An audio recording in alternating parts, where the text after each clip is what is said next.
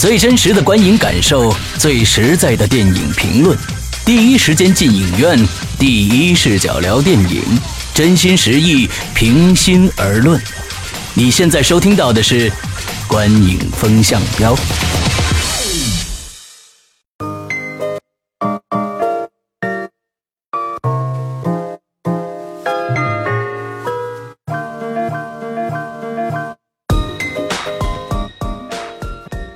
各位听众，大家好，欢迎收听《观影风向标》，我是石阳，我是波米，我是玄木。哎，今天呢，其实晚了两天啊，有这个听众呢，已经在各种平台上催了啊，说这个《忍者神龟》上了，你们怎么不说呀？你怎么不说呀？啊，呃，其实是呢，我们有还得有这个时间啊，得去看啊，再有时间再来说啊，希望大家理解一下啊，以后不要催了。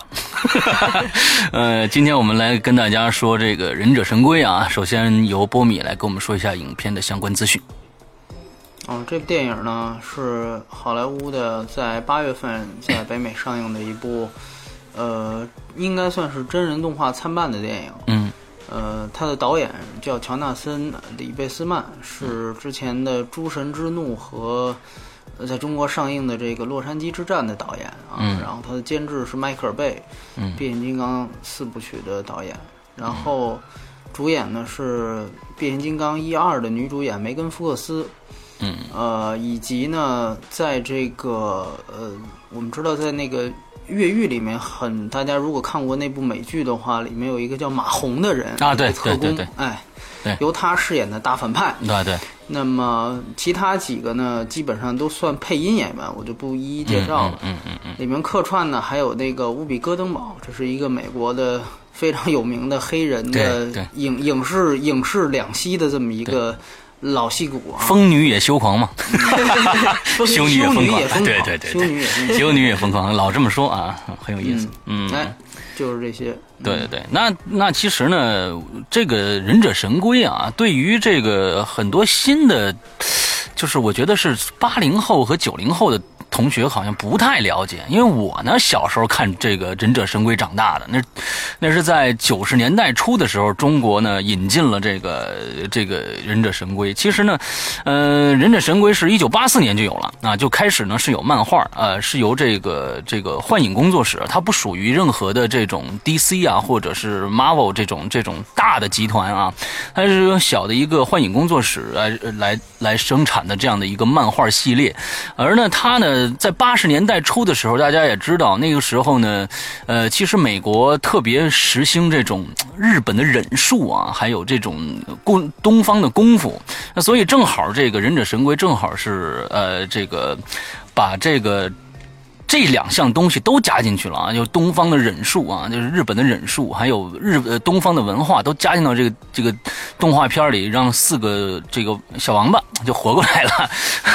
四个小王八活过来以后呢，呃，大大家呢是真是大受欢迎。那就是说，在九八七年的时候呢，我们看到的那时候看到的。动画片呢，就是八七年这个是 TV 版的动画片，一共是一百九十三集。我估计当时我们国家好像没有引进全，可能也就引进了几十集的样子。嗯，之后呢，九零年一直到零七年，一直到现在一直在拍这个成真人版的啊，反真人版的，一共拍了四部。我听之之前四部不是真人版的，对，动画版的。他不，他是真人家人人家动画的。没有没有没有，像零七版的就完全是动画。对，零七年那是动画。当时我还去看了。章子怡，章子怡配音的嘛，配音的。啊，对。当时我记得在影院看，好像是六一儿童节放的，然后就觉得特别的幼齿。当时做的那一部，我记得我是看了一半，睡了一半。哦，对他那部就是只是说用了 CD 动画，就跟那个《最终幻想》似的。然后前三部是完全的二 D 动画，啊，就是就是跟动画片一样的那种技术水准。就是因为那三部的剧场版就是九十年代出的嘛，啊，但零七那个你想就已其实已经隔了得有十五十五年大概，所以就就就用了 CD 动画，但还是动画，对对对。我怎么记得我看过真人版的这个这忍者神龟呢？我我记得我看过好像看过一部这样的忍者神龟的真人版的作品，那不管了。好，那我们现在就来这个对。影片的几项开始打分，那就是先从剧情开始吧。嗯，波米多少分？五点五。呃，六分，我。呃，我也给六分。啊。那个波米先说一下吧。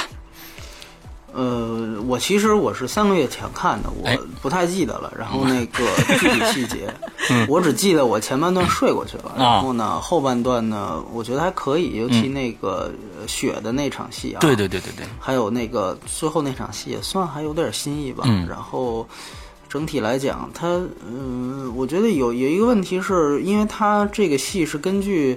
刚才你也介绍，施阳也介绍了，它是根据八四年版的这个最原始的漫画去改的。对，我觉得如果你要是追根溯源到那个最原始的东西的话呢，应该说可以在那个剧情上面有一些新意。嗯，但是我感觉如果从剧本本身来讲，可能还是有一点无聊。嗯嗯，它更多的让人惊喜的地方不是在文本本身。嗯，所以我觉得。他甚至有一点，你比如像赫拉克勒斯，就是那个宙斯之子啊，我还能看出一些他希望通过文本说出来的东西。嗯嗯嗯。但这个戏呢，就连连这些东西都没有。嗯。所以呢，就稍微比及格分低一些。嗯嗯。OK，其实呢，我觉得这部电影啊，大家不用有什么太多的一些。呃，期望啊，它这是整个的一个完完全全的翻拍，只是在里面多了一个情节啊，就是，呃啊，那个 April 就是那个女主角啊，April，哎，April 就那个女主角啊，她的身份有有所变化。原来呢，在动画片里面呢，这个女主角是被这这四只小王八呢救的。那完了之后呢，但是在这里边有一个身份的变化，我在这不剧透，大家可以自己自己去看啊。另外呢，我觉得为什么给给六分我觉得就像刚才波米说的，完全没有任何的，就是说我们想在这部电影里面表达一些新的呃信息出来，想给大家让让大家更加的去感受到这这这四只乌龟或者这和这一只老鼠之间的这这和平常不一样的地方没有，但是呢，呃，它有创新的地方，也就是说呢。他按照变形金刚的方式去拍四只小乌龟，那呢这四只乌龟呢，跟前一作啊前几部作品吧，不光是我觉得不光是动画片和最后的大电影的版本，这四只乌龟都变得巨大无比，你知道吧？就是极其的高大。完了之后强壮啊，那演以前呢就比较矬，每一个人都比较矮。现在这个这种一个个的，我天呐，特别高，所以呢这也是不一样的地方。另外呢，我在这儿想想解答一个这个，也是我刚刚看的啊，想解答一个很多朋友有一个的呃这个共同的问题啊。这四只乌龟啊，大家都知道，他们是以画家的名字命名的。对吧？比如说达芬奇，对，达芬奇，米开朗基罗，米开朗基罗，那个拉斐尔，后最后一个，我们在动画片里面有人听到说是爱因斯坦，大家觉得这爱因斯坦是哪儿来的？其实呢，我跟大家说，那不是爱因斯坦，那是我们国家的一个这个中国版的一个翻译，他其实呢是多纳泰罗。多纳泰罗是早期文艺复兴早期的时候的一个，也是一位画家。他为什么翻译成了爱因斯坦呢？就在我们的电视这个电影里边，他也叫对方爱因斯坦，是为什么？因为这个紫紫面罩的这个啊，他是爱弄这个各种科科技的东西，大脑非常的灵光，所以呢，大家都给他起了个外号，别的外号叫爱因斯坦，其实他叫多纳泰罗。啊，在这儿我做这么一个小小的补充，那我差不多说完了，嗯。嗯，那个我看这个影片，因为像真的像这种就是由动画改编的，包括一些漫画英雄改编的这种影片，对我来讲啊，我一直大家可能也一直能感受到，我我是比较无感的，一直是处于这种状态。那这个影片呢，其实，呃，真的是一个特别典型的爆米花。商业片儿也是挺典型的，就是 Michael Bay 那种感觉。就是我在看电影的时候，仿佛啊有点恍惚，哎，有点变形金刚那劲儿。呃，是，他是按照那个镜头语言都是变形金刚对，而且里边那个高大上，就是那个反派，嗯，我就觉得好像就是最后那些打斗场景，就感觉是变形金刚在跟四只乌龟做，就是进行。战争这种战斗这种感觉，嗯嗯嗯，然后呢，呃，确实没有惊喜，因为从开始，尤其前半段我觉得有点慢，后边呢打的还算比较精彩，对，就整个就是基本上是属于那种，呃，你看到一一小部分，就基本上知道这个剧情是要怎么发展的了，然后呢，它的发展一点都不出乎你的意外，对对，嗯，就就会比较觉得，嗯。我觉得呀，很对，没什么可说的，没什么可说的，对，没错，就是大家就是去看特效，就是温故温故一下就完了，没有知心的过程啊。就是刚才波米说的非常的对，就是他前一半大家都可以睡觉，因为呢前一半的剧情呢大家都知道了，以前看过的啊。之后从他们雪山那段开始就非常好看了，就是起码在视觉上。那么我们待会儿会在下一个就是我们的表演里边，我们因为表演因为这里面 CG CG 的成分太多了，所以我们会加入一些 CG 的这些评分在里边啊。所以我们现在开始打分，表演的这一项，呃，波米多少分？CG 表演是七分，七啊，CG 表演是七分，我是七点五，嗯，我是七分。OK，那个玄牧先说说吧。嗯，我觉得它整个的，就是从视觉的感受来讲，尤其是从开篇。还是因为是呃三 D 版本的嘛，嗯，感觉那种立体感，整个的设计，包括画面的它的这个绘画的这种感觉，嗯，还是还挺明显的。当然越往后，你你就一个是我觉得一般情况在在看的过程中会忽略，嗯，就你会适应了。还有呢，后面确实不如前半段做的更好，这是我的感觉。那没有，我觉得后半段好也也不错。然后呢，还有一个就是这几只乌龟的设计啊，嗯。嗯，因为我小时候也看过《忍者神龟》，反正这几只乌龟呢设计的我不是特喜欢，就是它有一点儿太粗犷了。嗯，然后还有我最怎么说呢？我觉得最受不了的是那只老鼠，就是他做的真的太恶心了，太 对。他他就不能再你打了七分啊？可是是我我我先说这个不好的，就是我个人的那种感觉。但但是我是觉得说，呃，这是从设计的角度啊。但是说从整体它的这种真实感。然后包括它这些动作的设计，然后一些画面语言整体上的流畅性，这些我还是挺喜欢的。嗯，但我个人最不喜欢的一点就是那只老鼠。嗯，就我觉得它还可以稍微美化一点，就它太老鼠了，就是，嗯，这样的。OK，好，我说说我的啊，就是为什么打七点五分呢？最开始啊，我我看到了一些呃宣传片，还有海报。我看到这四只乌龟呢，呃，确实是非常非常的让人不能接受。我最开始啊，因为最开始我们看动画片的时候，它那个非常简单啊，就是哎一个蒙着的大下面好像跟一个鸭子鸭子嘴一样那种大厚鸭子嘴那种感觉。这次的乌龟呢，这四只乌龟的面部啊非常的狰狞啊，非常的狰狞，但是。我在看的过程中，这也是我觉得它的好的地方，就是说它在 CG 这四只乌龟里边，第一个他们的每一个人的呃性格啊，就跟我们的原著啊这一点做得非常的好，就是每一个人的性格的体现都非常的明显啊。呃，另外就是说这这四张脸，我越看呢，到最后，因为它一直在战斗嘛。呃，他们唠家常的时候呢，非常的少啊，所以呢，越来越适应，因为看他狰狞的脸，所以越来越觉得，哎哎，还挺符合的，挺符合这个这个主题的。但是啊，那同时呢，呃，这只这个老老老师啊，呃，这只老鼠呢，就是这个这个斯普林特这老师啊，我也觉得有点恶心啊。除了他以外，我觉得这个史莱德。呃，虽然刚刚说有点像变形金刚，但是我觉得对他的塑造，呃，还是呃可圈可点的。尤其到最后他那那那一身飞刀，我觉得还是挺牛逼的。对，嗯，哦，对，我再补充一下，就是那个梅根·福克斯在里边，他算是一个大主角了嘛。他的表演，我觉得比变形金刚要好。嗯，我觉得是这样。嗯，就是假如说是他演变形金刚三的话，我觉得那片子可能会更好看一些。嗯，我实在不选变形金刚三那个女主角。嗯，波米来说说。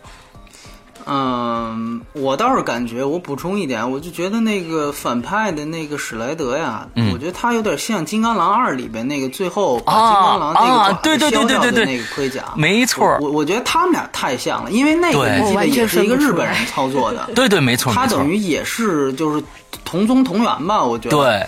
然后，然后也是比那个金刚狼，等于是就比他的对手要高大一些。嗯嗯。所以，我我我我，如果你要是把那俩放在一块儿，我我可能就已经分不清了，因为都是我几个月前看的。我觉得可能你刚看完你会能记得，但是你再早以前你就记不得了。然后这个戏，这个戏呢，它这个 CG 我觉得呃还算是有可圈可选的地方，就是说它。他那个，他那个最后那场，呃，时报广场的那段戏，就是屋顶那段戏啊，呃，其实百分之九十八的画面都是 CG 做的，嗯嗯，包括街景，包括车，就等于其实什么意思呢？就是说最后那段戏基本上就是动画片儿，嗯，它不是套拍的是吧？呃，它全它全都是画出来的哦，那全都是用，然后动作是用动作捕捉来做的，啊啊啊背景是画出来的，是用 CD 渲染出来的，然后四只龟的动作是用动作捕捉加关键帧做的，OK，所以说最后那一段基本上就没有实实在在用光学摄像机拍下来的实景镜头，但实际上我觉得大部分人应该看不出来，看不出来，对，所以这就是一个，就是其实这是一个关于特效的一个。还还可以说的一点，就是最近卡梅隆他说了一句话嘛，他说以后拍电影这个词就逐渐没有了。我们 我们说做电影，我们不说拍电影了，因为你没有什么可拍的了。对，他也说了，他的《阿凡达》的二三可能要，可能基本上就用不着摄像机了。他基本上是是有过这样的一个言论，就是说，其实你你你也看到了，其实这个戏比零七年那版 CG 的要进步很多。对，但其实他像他最后那场战争，其实还是动画片，但是它基本上根本就看不出和现实的差别了。是是是，就甚至包括你看，你可以大家可以回想一下，就在那个嗯天台上，它里底下有那个不断的有街道和车，对。你记得吧？那些东西全是画的，那都不是实拍。嗯嗯，所以说他是确实是在时报广场周围呢拍了一些素材，然后根据那些素材回去做三维点，嗯，然后回去再做渲染。所以说，呃，你就从那场戏你就可以看出来，基本上现在这个特效能做到什么程度。但其实这个戏基本上只有七百多个特效镜头，嗯，呃，不算太多。我们知道刚刚报了预告片的《复联二》，明年上映的《复联二》是三千超过三千个特效镜头。所以你就可想而知，现在就基本上这个动画和这个这个真人啊，就是一线之间了。所以说，像这种片子就谈不上表演，就为什么在于说这个呢？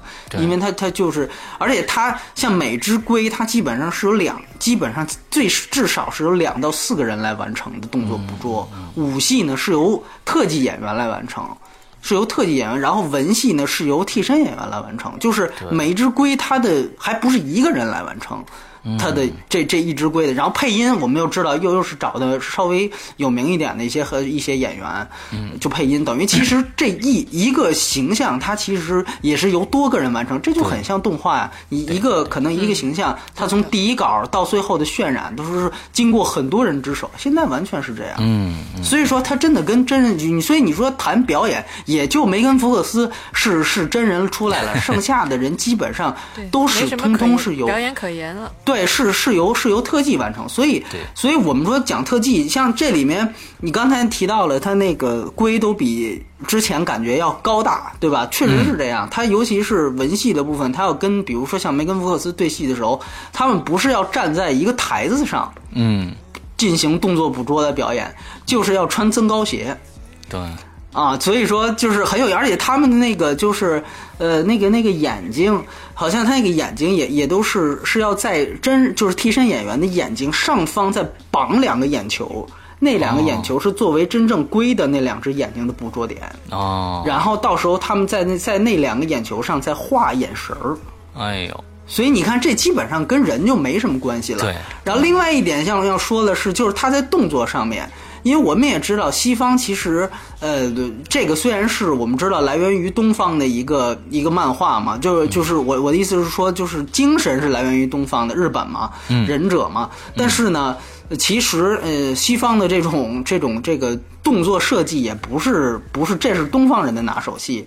所以说呢，这里面其实你看到的很多招数，并不是由演员来完成的，大概只有一半的招数是通过演员的动作捕捉完成，另外一半也是画出来的。嗯，就是连动作有一半的东西，像最后我们记得有经常有三连踢啊什么的，就很甄子丹的那种动作，呃，那种动作有一半基本上都是画出来的。就是比如说这个演员他做的程度没有那么夸张，没有那么到位，那么剩下的东西全部是需要画来弥补的。嗯嗯所以这个也是牵扯出一个很很大的一个问题，就这我也不是问题，就是一个现象吧。就是说，对，现在其实什么都可以画了，什么都可以 CG 了。我无论是表情、眼神还是武武打。任何的一切，还是街景，还是你这个你这个周围的一些广告牌这些东西，通通都可以用电脑来完成。嗯，所以说这个也是，呃，这个电影所反映出来的一个，而且这个电影的视效总监就是他是做，正好因为我我我比较我我比较喜欢这个摄影，因为他是原来做《星球大战前传》的啊。我们知道《星球大战前传二》呢是全球第一部真正意义上的数字电影，就是没有用一格胶片。通篇都是用数字和 CG 来完成的，嗯哎，他就是当时的失效总监。嗯，但是呢，这个失效总监到现在，我我看了一些他那个片场资料，说这个失效总监是每天起床最早的人，到现场呃最早的人，而且是他要管控现场的一切。包括如何配合着后期特效进行威亚和背景拍摄，以及这个整个过程，等于实际上来说，他就是半个导演了。他就是导演，他其实就是导演。所以这个事情，所以你说那个那个这个这个。呃，本身这个导演就是导演《洛杉矶之战》那导演，包括迈克尔贝，这更像是一种顾问和这个 创意统筹，你明白吗？对对。真正的实际每天在现场盯着指挥各组人马的是视效总监。嗯。所以你就想想，呃，通过这一部很就是也也不算今年很很大的一个片子，你可以看出来好莱坞。呃，现在的这样的一个这样的一种视效大片的这么一个一个一个拍摄流程的变化在哪儿？技术引发的变化，流程的变化。对对对，那它是好是坏，其实也都在观望之中。确实有的地方，呃，你可以说确实都不一样，包括它动作捕捉跟原来也完全不一样。据说他们每一个人身上还安着那个二维码，你知道为什么目的呢？是因为怕混淆。因为一只龟呢，一只龟是由很多个人来完成嘛，对吧？所以说他们的二维码就是用二维码来分辨哦，哪一组是这只龟，哪一组是那只龟，然后这个这个这一个组里面谁是负责什么？这样的话，到后期，因为在后期里里面没有脸了，就全都是数据，你明白吗？全是数据，所以那他怎么来分辨这谁是谁呢？哎，就是靠二维码。他每天的数据，据说每一个人的数据都是二到四 TB 每一个人，哇！所以你就想，他们一共连续拍了，就是这种做动捕拍了四个月，嗯啊，所以说你也可想而知这个数据的采集工作。呃，和和这一千年后，所以当你了解，因为这个是还是工业光魔完成的嘛，这也算是工业王魔的今年的一部，就是哎卖卖他技术的一个一个一个一个重头戏了。所以说，哎，你可以看到它这个 CG 的作用和和和变化。对，了解这些背景之后，那就会感觉更是不错了啊。对，确因为后面呢，确实那段 就是最后这两段雪雪地这一段和最后大厦这段做的确实是非。非常的好，而且待会儿我们会在娱娱乐性里面讲到它的一些视觉的效果啊，就是说三 D 啊什么的。对，而且他说像雪 雪雪花啊，包括那个下水道那些气呀、乌烟瘴气那些，全是画出来的。哦，全是画出来，没有任何用用用到实景。说哎，我放个什么这个，原来是放个那个二氧化二氧化氮是吧？什么的，用原来都不用了。对对对对对，嗯，OK。那我们来聊聊娱乐性最后一项啊，波米多少分？呃，我是六分啊，我是七分，七点五分。你来说。嗯，嗯，哎呀，不好意思啊，一一到了这种类型的影片，我就基本上不知道该说什么。对，那你这七点五分啊，你最高啊。对，七点五分，我真的就是说整个。我看的整整体上呢，就是挺欢乐的。尤其我觉得最喜欢的有一段啊，就是他们在电梯里的那一段。这是所有人都看完了以后肯定会都喜欢的，就是这一段。就是那那个他们这个打击乐的那种，就不用说了，让大家去看电梯那配合，嗯，对，还是很精彩的。就那段真的是里边可圈可点的一部分。然后这四只乌龟呢，呃，虽然啊。就是形象我不是特别喜欢，但是整个的表演过程中还是挺萌的。嗯，有他们会里边是专门去，就是有有捧哏逗哏这种感觉，互相互相这个在语言上会表现一些各自的特色。嗯嗯嗯嗯。另外，其他的其实还是我们刚刚讲到的，从视觉感上啦，就是因为我看的也是就大荧特别大的荧幕的这种的。呃，对对对，D M 就是中国剧目的，呃，这个音对这个版本，所以呢，整体的视觉效果还是蛮好的。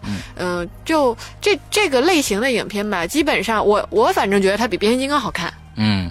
啊，这是我个人的看法了，因为变形金刚那三个小时中间看的好几次都会在看。你是说变形金刚四是吧？对对对，变形金刚四。对对对对对对，抱歉，我单指变四，这个比变四要好看，起码不会觉得让你让你呃想哎想走了，或者看看的看腻了这种感觉，起码看完了是 OK 的。嗯嗯，就只是比较遗憾的就是，我我现在其实当时看这个影片有一个有一个思考啊，就是说如果后续的这种。种类型的影片都是这样的，嗯，就他再也给不到你一些新鲜的东西了，嗯，我都在怀疑我以后还会不会去。专门进影院看，我知道它是大片儿，嗯，但是可能我觉得这也是一个市场慢慢成熟化，然后慢慢有分类的这种感觉可能会出现。就我从个人心理上，我当时坐在影院里的时候，我还想，嗯，像这种类型，如果以后还是这样子不停的这么复制、复制、复制，嗯，我可能会选择进影院的次数会越来越少。针对这种类型的影片，嗯嗯嗯嗯，那我觉得这个。那玄木这一点说的非常对的啊，就是说，刚才嗯波米也说了，我们在这部电影里面看不到任何的新意，只是一个完完全全标准的翻翻拍，而且从一开始你看到了这个情节，你就知道能知道这个这个结尾是什么，也确实是这样子的呃这种标准化的啊，就是标准格式的剧情，以后假如说都靠视觉来轰击的话，哦，我觉得呃好，不管是哪儿，好莱坞也会有轰。皮了的一天，就是说，呃，他也做不出什么这种太好的视效来，让你让你更加的刺激。这就跟这个，我觉得跟吸毒一样，你开始喝吸一克，觉得你开始哎挺挺过瘾，过一段时间了，你觉得我得吸两克，你最后你你你吸成吨的，那不是也一样吗？就是说这个是一样的，就是说这种这种给到大家的快感，它不跟。本身电影本身的内涵，这是一个其实一个非常矛盾的地方啊，我觉得也是。这个是我们在这部电影里面看到的视效，确实是非常的好。呃，我再说一下三 D 啊，我觉得这部电影的三 D 做的是非常好的。我觉得今年看的三 D 比较好的电影里边，算是它能算是排到前几名了。我们前段时间刚刚说了这个《银河护卫队》的三 D，我觉得这部三 D 也非常的出色，呃，算是比较好的。尤其是它也在雪景啊，有前景后景，比如雨天呐什么，大家可以看到有一些雨滴就在你的眼前。就是这种层层次感非常的好。待会儿问呃，这个波米说一下，就是这个片子是三 D 呃摄像机拍的人人的景景呃这个这个这些景吗？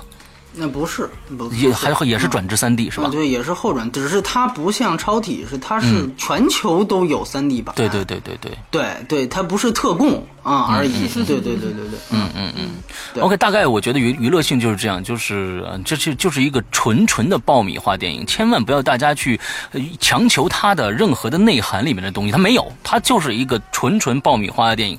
呃，再再说内涵，我觉得这个也没什么大意思，这本来它就不是讲内涵的一个片子，就是为了视效而来的啊，大概就是这样。但是视效还是能把你轰的比较开心的一部电影，大概是这样。嗯，波米说说，对他就是。其实你如果把它算作迈克尔贝的一个作品，把它算到迈克尔贝名下啊，你会发现其实，呃，你可以把它完全看作一个黑人喜剧嘛。它其实基本上就是一个黑人喜剧的设定。对对对对。呃，里面的段子呀，包括这种这种梅根就这种肉蛋形象的出现，然后配这四个就是大贫嘴，就是基本上就是迈克尔贝他一向是这样。你包括甚至变形金刚一，你记得吗？那个里边有几个黑胖子，黑胖子，呃，其中有一个还死了，后来就是这演员还去世了，对吧？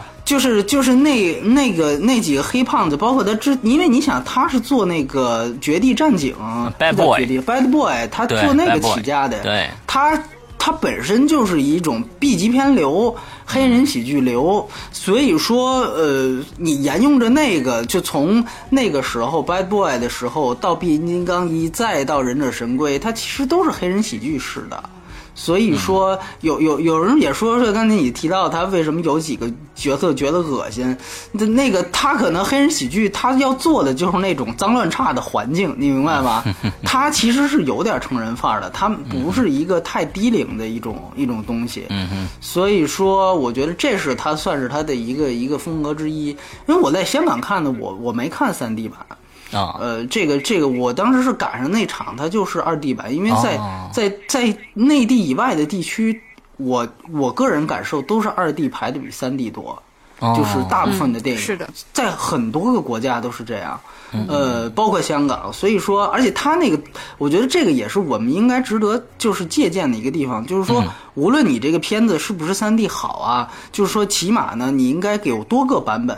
你像他，我看那个版本是二 D 全景声版，这个在中国就很难。中国就是如果是全景声听的话，那有三 D 版，它一定是全景声搭上一个三 D 版的画面，对吧？很少说我这片子就不是很少，到目前为止都没有说我这片子是三 D 版，然后我在全景声听放一二 D 版。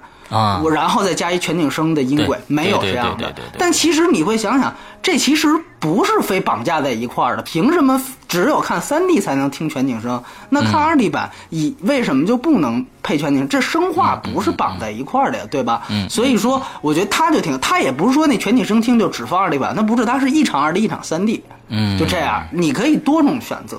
我觉得这就挺好，包括甚至你像呃有还有比如说像以后如果还有 IMAX 版本的话，那人家也有比如说 IMAX 版的呃三 D 版，三 D 和二 D 的对。和二 D 版，或者说全景声的三 D 和二 D 版，我觉得这一个片子你都可以多种去选择，这个才是一个一个一个就是大大家，因为我觉得现在其实我觉得大家的观影也不是刚刚三 D 出来的那时候就只认这事儿了，我觉得。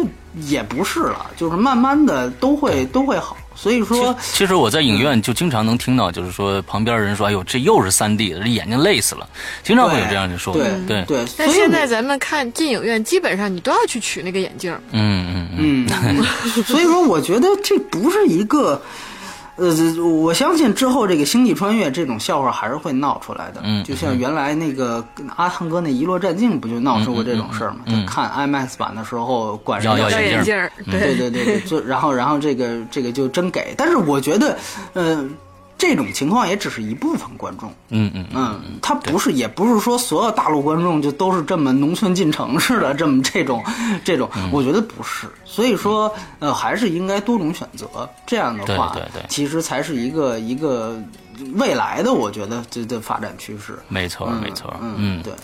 好，那我们今天聊的差不多了啊。我们今天呢，还会大家看到我们的这个微信公众平台的时候呢，还能看到十一月份的片单啊。就是十一月份简直是这个相相当。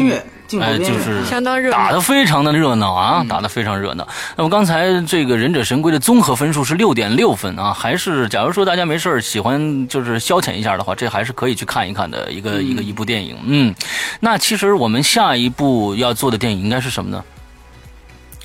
应该就是星际穿越了。星际穿越，对，应该应该就是星际穿越了。哎应该是这样，对。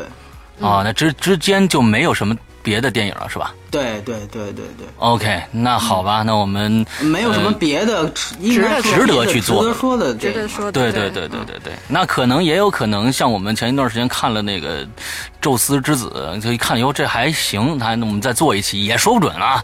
呃，反正大家就是就看惊喜吧。对对对对，有惊喜我们就做。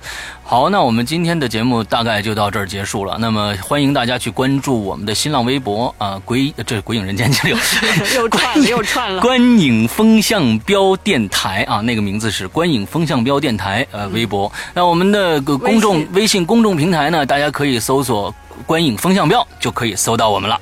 那好，那这这一期节目就到这儿结束，祝大家这一周快乐开心，拜拜，拜拜。